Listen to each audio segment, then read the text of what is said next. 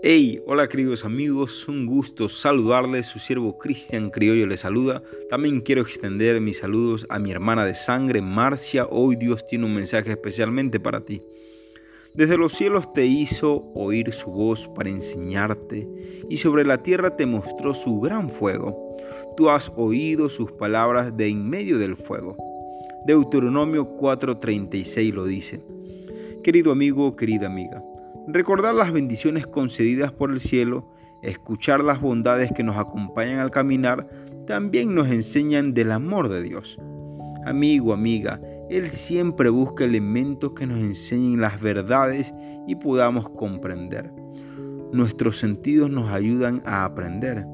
Así que atento al Rey del universo, porque Él es el único que puede ayudarte en medio de las dificultades y volver a caminar con Él. Bendiciones.